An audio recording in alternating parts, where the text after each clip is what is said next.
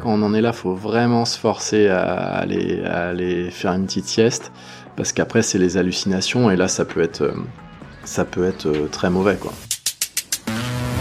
Sur le papier, au début, euh, les entraîneurs, ils auraient sûrement pas parié sur moi. Il y a plein de fois où on n'atteint pas forcément l'objectif, mais c'est pas pour ça qu'il faut abandonner, c'est pas pour ça que c'est tout négatif, il y a forcément du positif même quand on n'atteint pas un objectif.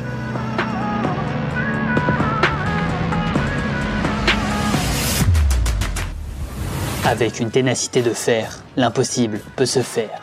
Ici, Geoffrey Cocard, ex-commando parachutiste, devenu éducateur sportif en mission contre l'abandon. Avec ténacité, je vais à la rencontre de femmes et d'hommes qui ont su développer leur ténacité, la compétence la plus utile sur Terre pour atteindre ses objectifs. Mon but à travers ce podcast est d'apprendre de ces personnes et de vous inspirer à faire la même chose. Car la ténacité est contagieuse, alors laissez-vous contaminer. Laissez-moi un avis sur Apple Podcast ou partagez cet épisode à deux personnes. C'est ce qui m'aide le plus à convaincre des personnes passionnantes de venir parler ici.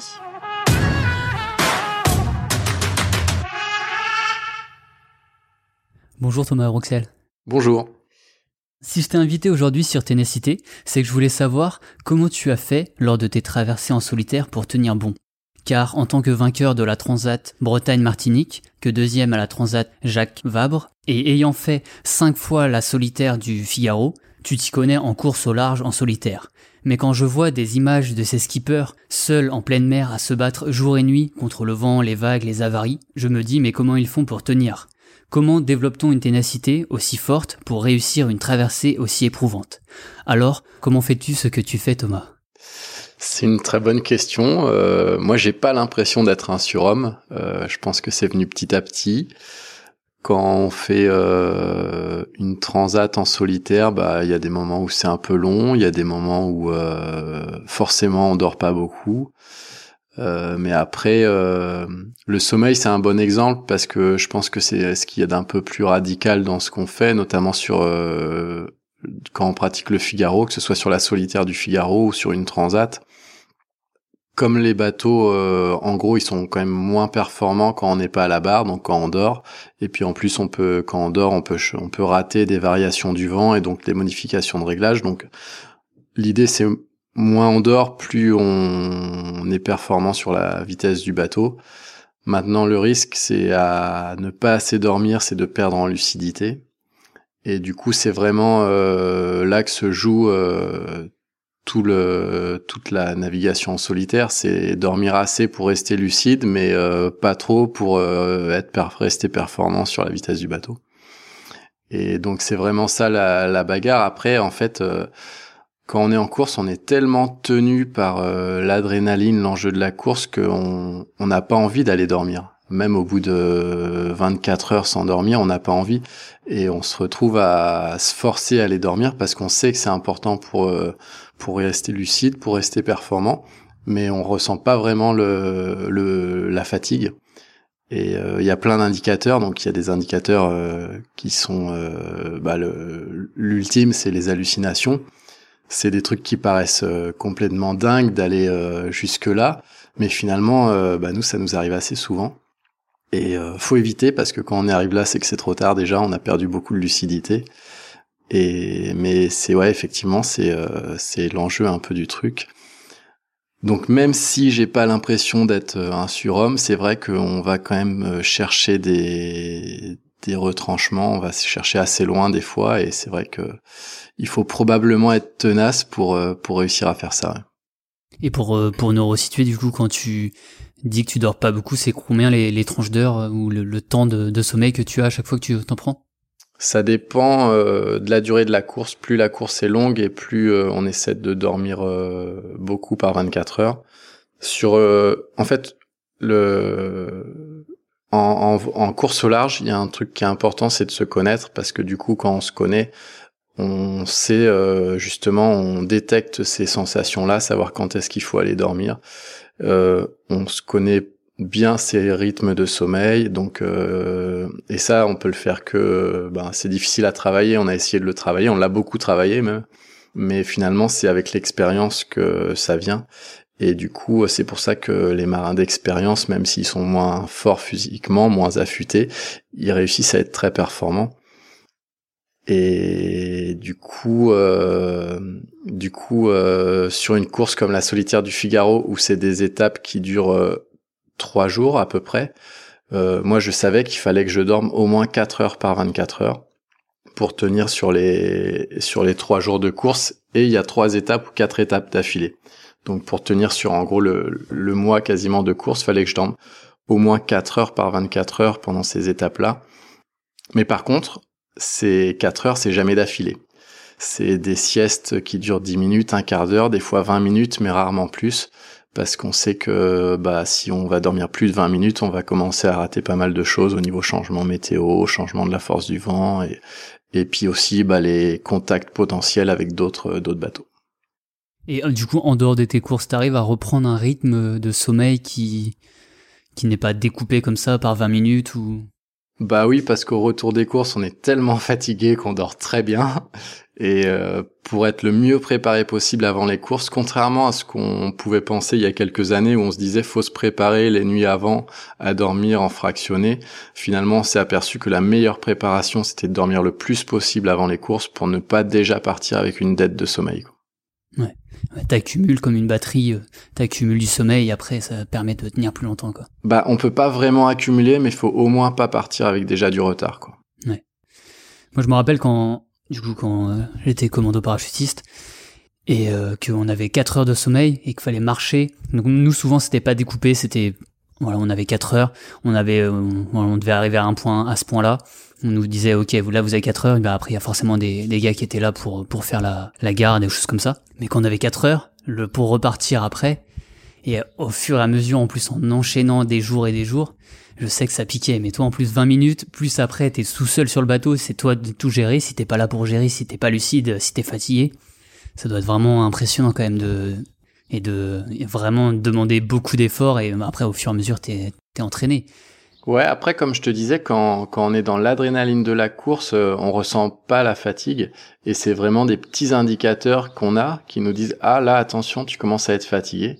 Alors il y a plein d'indicateurs comme ça. Le, le premier déjà quand on commence à perdre un peu de lucidité, c'est qu'on perd de l'équilibre. Et euh, on est normalement très à l'aise sur le bateau parce qu'on en fait beaucoup.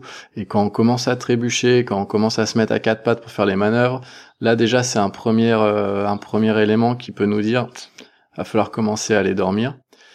Après il y a euh, la radio.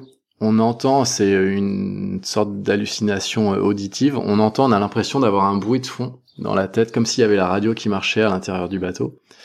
Donc ça, c'est là, quand on en est là, faut vraiment se forcer à aller, aller faire une petite sieste, parce qu'après c'est les hallucinations et là ça peut être, ça peut être euh, très mauvais quoi. Bah déjà en termes de performance c'est très mauvais, mais ça peut être dangereux aussi quoi. Et en 20 minutes, tu arrives à, récupérer ton équilibre. Si tu as perdu ton équilibre avant parce que tu étais trop fatigué, tu arrives à récupérer ton équilibre, à plus avoir ces hallucinations-là. Bah, le but du jeu, justement, c'est vraiment d'éviter d'en arriver là. Mais effectivement, en 20 minutes, en, fait, plus euh, le corps est fatigué et plus la récupération va être euh, efficace. Donc, euh, si on est très fatigué, en 20 minutes, on va récupérer beaucoup. Maintenant, faut à un moment donné, on n'arrivera pas à récupérer 100% de nos, nos, capacités cognitives et physiques, hein, ça c'est sûr ce qui prouve bien que tu dois avoir une ténacité quand même euh, assez élevée. Et comment tu l'as développée cette ténacité? D'où vient-elle euh, Comment c'est arrivé Tout ça?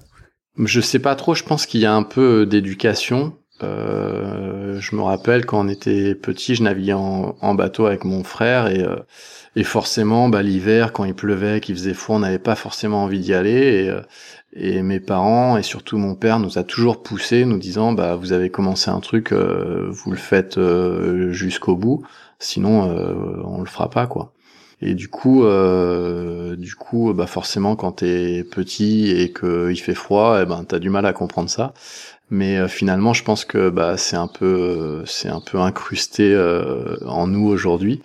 Et c'est vrai qu'aujourd'hui, bah quand je fais un truc, j'essaye d'aller jusqu'au bout et et en bateau, même si euh, c'est, je pense, c'est un super exemple parce que euh, on n'était pas des surdoués. Bah moi, j'étais pas un surdoué en bateau, Et j'ai rencontré, j'ai commencé très tôt, hein, j'ai commencé à 10 ans, et j'ai rencontré bah du coup au fil des années plein de gens qui étaient meilleurs que moi, qui étaient et puis finalement, bah, on s'aperçoit qu'à la fin, tous les tous les pros que que je côtoie aujourd'hui, bah c'est pas forcément les meilleurs, mais c'est juste euh, les mecs ou les filles qui ont continué, quoi, qui sont jamais arrêtés, qui ont continué. Et puis finalement, de fil en aiguille, bah tu te retrouves, euh, tu te retrouves là et, euh, et, tu te retrouves à être pro à gagner des courses, etc. Et alors que bon, pour, sur le papier au début, les entraîneurs, ils auraient sûrement pas parié sur moi. Ouais, donc c'est le principe d'action cumulée plus tu fais une action, plus, des petites, même des petites actions tous les jours, au bout d'un moment, ça fait une grande, une grande étape, un grand objectif réalisé, et au fur et à mesure, tu grandis, tu grandis, et au bout des années, bah, du coup, là, t'es, t'es plus fort que ceux qui sont restés sur leur laurier, ou qui, ont dit, ils ont du talent, donc ils ont pas forcément besoin de s'entraîner. Et derrière, ils ont rien fait pour, eux, ils sont restés, ils ont stagné, toi, t'as évolué chaque jour, et, Ouais, ouais, il y a aussi ce truc-là. Je pense c'est deux trucs, euh, deux trucs différents, mais il y a aussi, euh, ouais, effectivement, le fait euh, qui est des gens très talentueux qui du coup euh, prennent pas l'habitude de bosser, de s'entraîner, et euh, à l'opposé des gens très travailleurs mais sans talent. Et je pense que pour euh, atteindre le plus haut niveau, bah il faut un peu des deux. Et moi j'étais pas un très gros travailleur, j'étais pas un très gros talent non plus, mais finalement en faisant un peu des deux, et j'essaie d'être de plus en plus pro et d'être plus de plus en plus assidu à l'entraînement. Mais du coup ouais finalement ça marche. Parce que tes entraînements, exactement, ça ressemble à quoi? Ben moi, ça dépend beaucoup des projets. Euh, là, je vais être sur un projet de transat en double en Figaro pendant trois mois, où on va essayer de s'entraîner. Euh, en gros, on essaye de naviguer quatre jours par semaine et puis faire deux entraînements de préparation physique par semaine. Et euh, après, je vais enchaîner sur un autre projet dans une autre équipe qui est plus grosse, avec plus de monde. Donc le rythme, le rythme varie. Ça dépend des projets. Euh, après, le plus dur que j'ai fait, c'est quand on avait préparé la Volvo Ocean Race, qui est un tour du monde en équipage avec escale. Et euh, c'est un peu le, summum de la course au large au niveau mondial. Et, euh, là, je me rappelle qu'on avait des journées qui étaient énormes. Était quand on était basé à Lorient, on a fait un peu en Chine, un peu à Lorient. Quand on était basé à Lorient, c'était rendez-vous le matin à 7 heures pour une séance de muscu. Après, on enchaînait sur les briefings. Euh, l'après-midi, on allait naviguer. Et le soir, on se refaisait une séance de muscu. On terminait à 21h. Et c'était comme ça euh, quasiment tous les jours parce qu'il y a pas mal d'étrangers sur ces projets-là. Et du coup, quand tu fais venir les étrangers en France, bah eux, avoir le week-end libre, ils s'en foutent un peu. Donc finalement, euh, finalement, tu bosses quasiment tous les jours. Ça, c'était vraiment des grosses, grosses charges d'entraînement.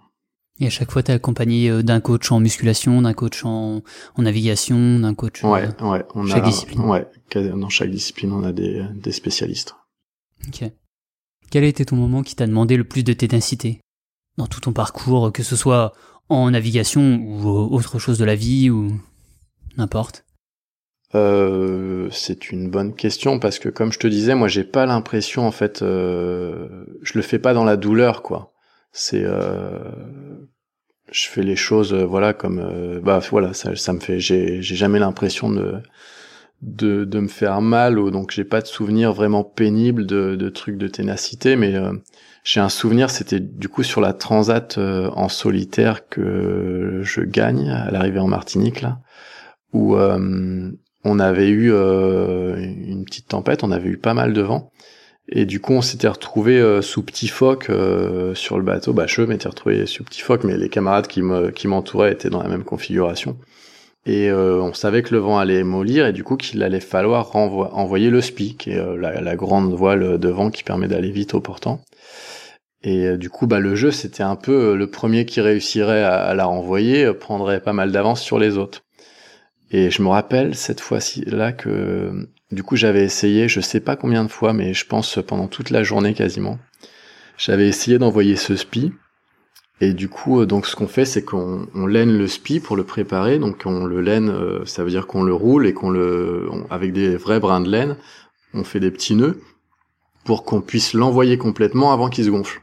Et une fois qu'on l'a envoyé complètement, hop, on va à la barre, on se prépare et tout, et tac, on tire sur l'écoute, les brins de laine ils cassent, la voile se gonfle, et, euh, et là en fait à chaque fois quand il y a trop de vent, paf, tu le bateau il se couche, donc euh, tu es obligé de affaler le speed, donc euh, hop, tout récupérer, remettre le bateau en ordre de marche, relainer ton spi, et tu réessayes comme ça. Et j'ai dû réessayer, mais je pense dix fois dans la journée, avant de réussir, avant de réussir à bah, pas, bah, pas chavirer au moment de l'envoi et du coup réussir à partir quoi.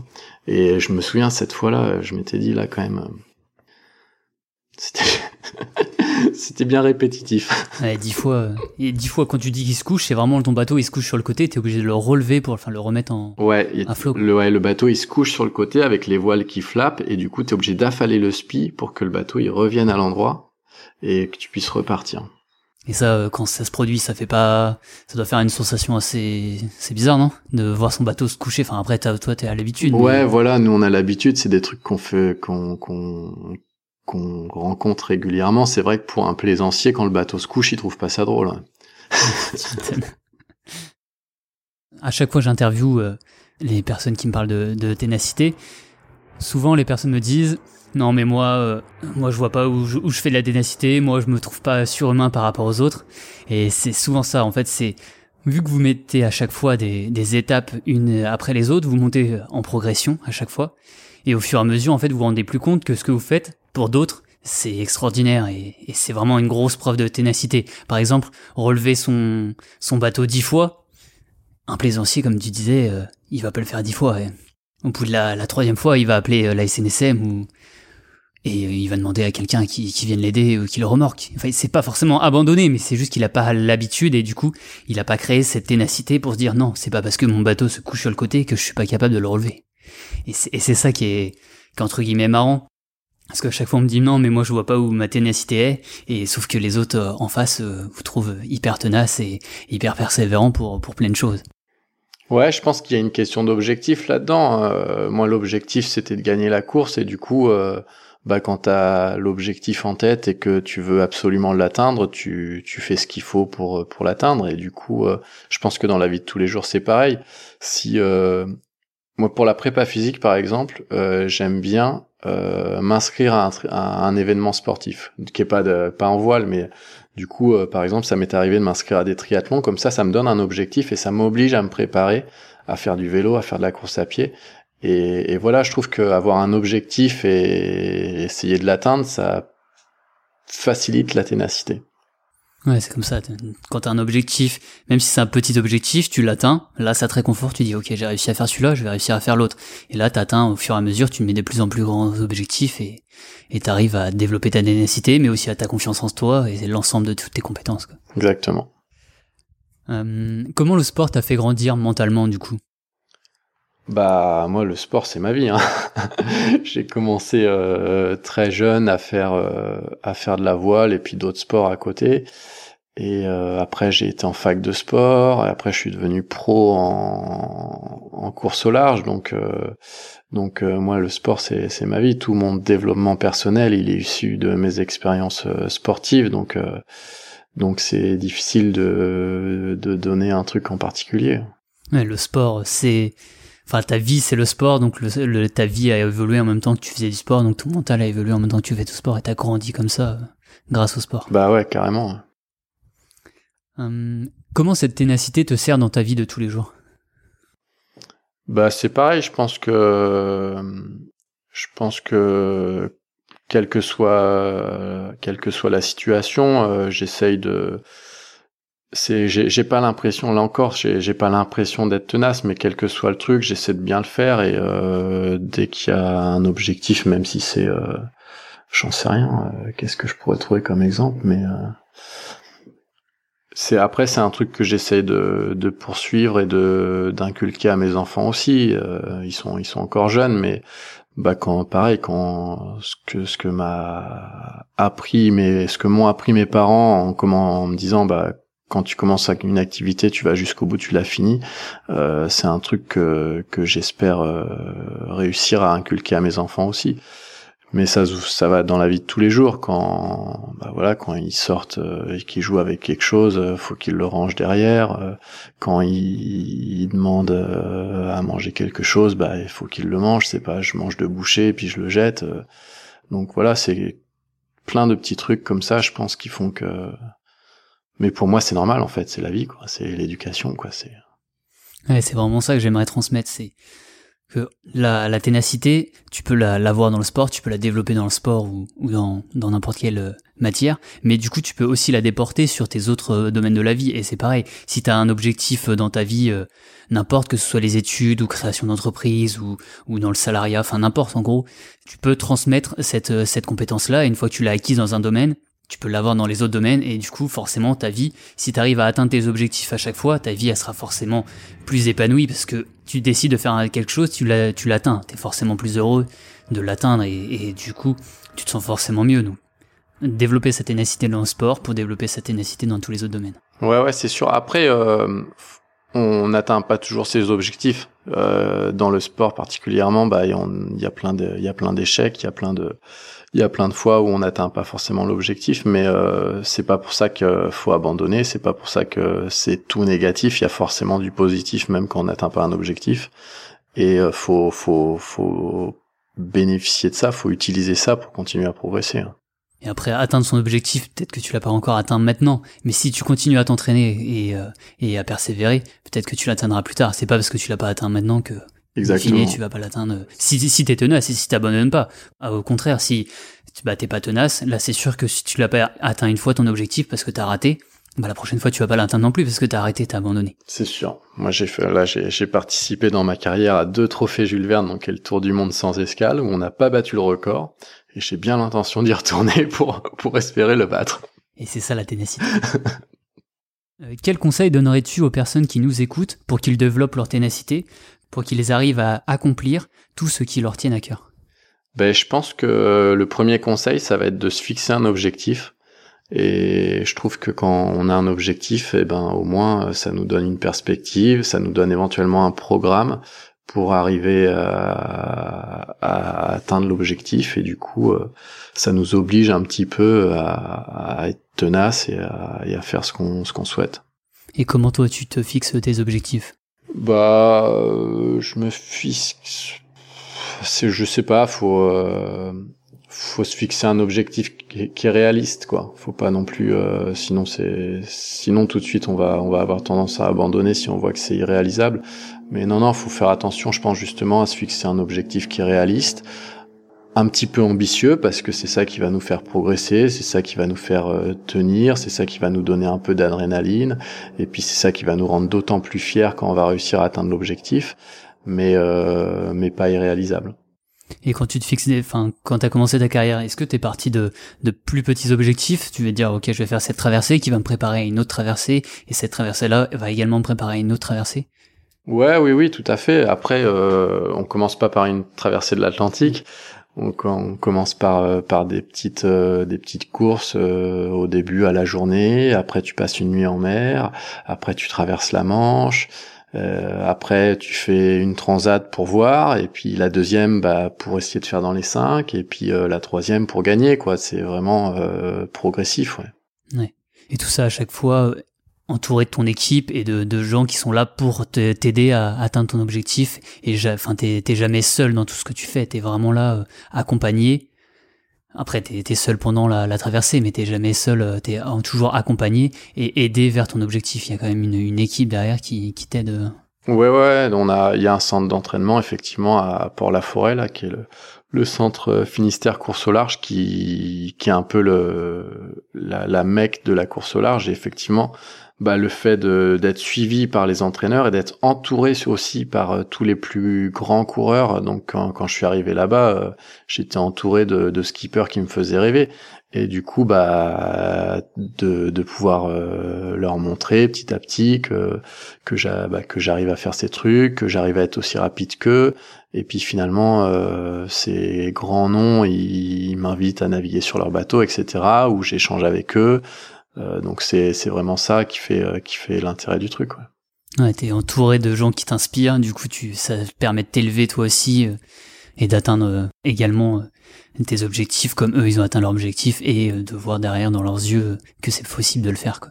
Ouais, moi en fait j'ai j'ai pas quand on est sportif de haut niveau, je pense qu'on a forcément besoin d'un d'un ego un peu un peu développé.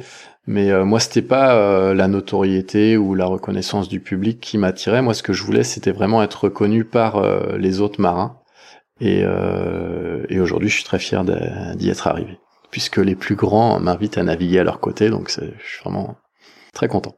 Les plus grands comme euh, qui exactement? Avec qui t'as navigué? Bah en ce moment, je navigue beaucoup avec Thomas Coville, qui est quand même une référence euh, dans, dans le milieu de la course au large en multicoque. J'ai fait euh, des tours du monde avec euh, Charles Caudrelier, même avec des, des, skippers étrangers, ce qui est assez rare euh, pour un petit Français d'être invité sur des équipages étrangers, parce qu'il y a une culture anglo-saxonne qui est un peu différente. Et c'est vrai que le jour où Bob Baking m'a appelé pour venir faire euh, l'étape du Cap Horn sur euh, son bateau lors de la euh, du tour du monde en équipage. Là, j'étais j'étais très très fier de moi. Mais c'est aussi un bon exemple parce que du coup, bah j'étais pas obligé de le faire, j'avais pas besoin de le faire et et puis je me suis retrouvé, bah c'était c'était vraiment sortir de ma zone de confort. Je me suis retrouvé à aller à Auckland au milieu d'un équipage anglo-saxon, qui, qui en a aucun qui parlait français. Moi, je parlais pas hyper bien anglais, et du coup, tu te retrouves là dans un monde que, que tu connais pas, quoi. Et euh, quand je me rappelle, quand je suis arrivé là-bas, je me suis dit, mais qu'est-ce que je fais là? Et puis au final, euh, bah, ça s'est super bien passé. On a gagné l'étape, et, euh, et il me rappelle encore régulièrement aujourd'hui pour que je revienne naviguer avec lui. Donc c'est vraiment, non, c'était une super expérience. Ok, ben on va pouvoir passer aux, questions de fin d'interview. Si tu avais accès à un panneau publicitaire en plein Paris, que voudrais-tu écrire dessus? Euh, bah Pour moi, il y a un truc qui est important, c'est... Euh, dans, dans la vie, il y a plein de choses qu'on choisit pas. Euh, aller à l'école, c'est obligatoire. Euh, travailler, bah, c'est obligatoire pour la plupart des gens.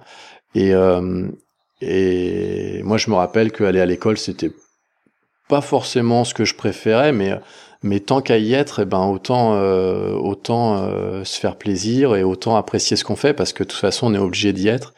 Et, euh, et ça c'est un message que je trouve qui est important. Et et du coup bah tout ce que j'ai fait finalement j'ai pris du plaisir à le faire dans la vie. Et je trouve que c'est vachement plus productif. Et puis on le vit beaucoup mieux.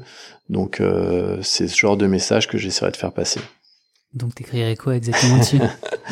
Bah, J'écrirais, ouais, euh,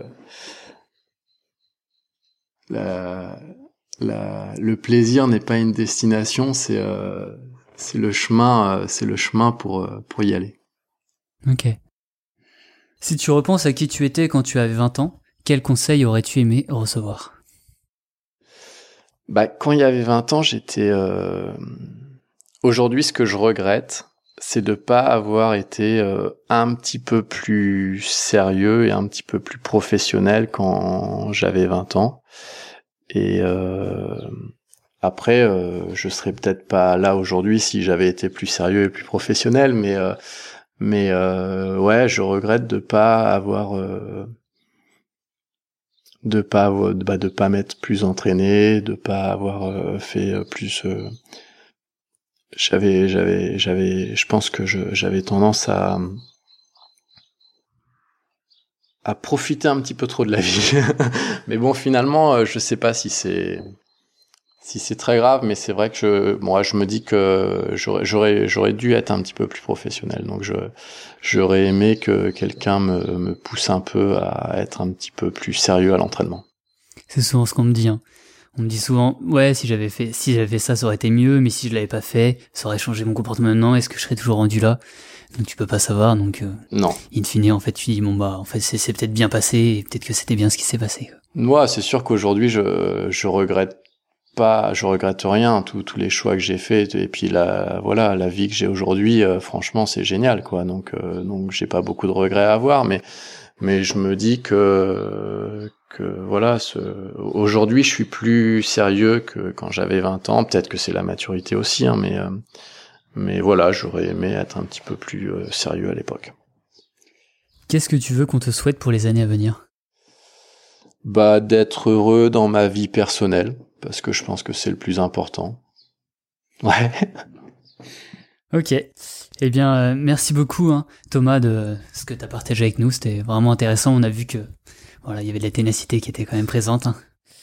Euh, Est-ce que tu peux terminer en indiquant aux gens où ils peuvent te retrouver sur les réseaux, le meilleur endroit pour te suivre? Ouais, bon, c'est, ça va être sur Instagram, sur ma page euh, bah, sur ma page perso Instagram, Rouxel Thomas. Eh bien, n'hésitez pas à aller remercier euh, Thomas sur euh, Instagram, ça fait toujours plaisir, et ça montre que Ténacité est écouté. Les liens seront en description. Si vous voulez que des gens inspirants comme Thomas viennent parler au micro de Ténacité, le mieux c'est de noter ce podcast 5 étoiles sur Apple Podcast, ou si vous n'avez pas Apple, de le partager à deux de vos amis. Plus il y a d'évaluations positives et de partage, plus c'est facile de convaincre des gens extraordinaires de venir raconter leur histoire dans cette émission. D'ailleurs Thomas, qui me recommanderais-tu pour venir parler à ce micro? Eh ben, sans hésiter, je pense. Euh, en fait, j'aurais aimé euh, trouver un sportif d'un, ou pas forcément un sportif, mais quelqu'un d'un autre milieu. Mais finalement, quand même, euh, pour moi, la personne la plus tenace que je connais, c'est Thomas Coville, qui est donc le skipper de, du trimaran Sodebo et qui est vraiment euh, incroyablement tenace. Donc euh, j'espère que vous aurez l'occasion de l'écouter, euh, que tu auras l'occasion de l'interviewer et que vous aurez l'occasion de l'écouter parce qu'il a plein d'histoires à raconter. Eh bien Thomas, je vais t'envoyer un message. Allez, si vous voulez être prévenu quand j'interviewerai Thomas et participer davantage à ce podcast, vous pouvez vous abonner à mon Telegram. Le lien est en description de l'épisode. Merci encore Thomas d'avoir partagé avec nous tout ce que tu as partagé. Je crois que tu as une musique qui te motive bien en ce moment. Euh, en ce moment, j'aime bien écouter euh, le groupe Deluxe. Je trouve que c'est euh, c'est dynamique, il y a de la fraîcheur, il y a de la, de la pêche, et voilà, avec l'arrivée des beaux jours, ça tombe bien. Ok, ma action.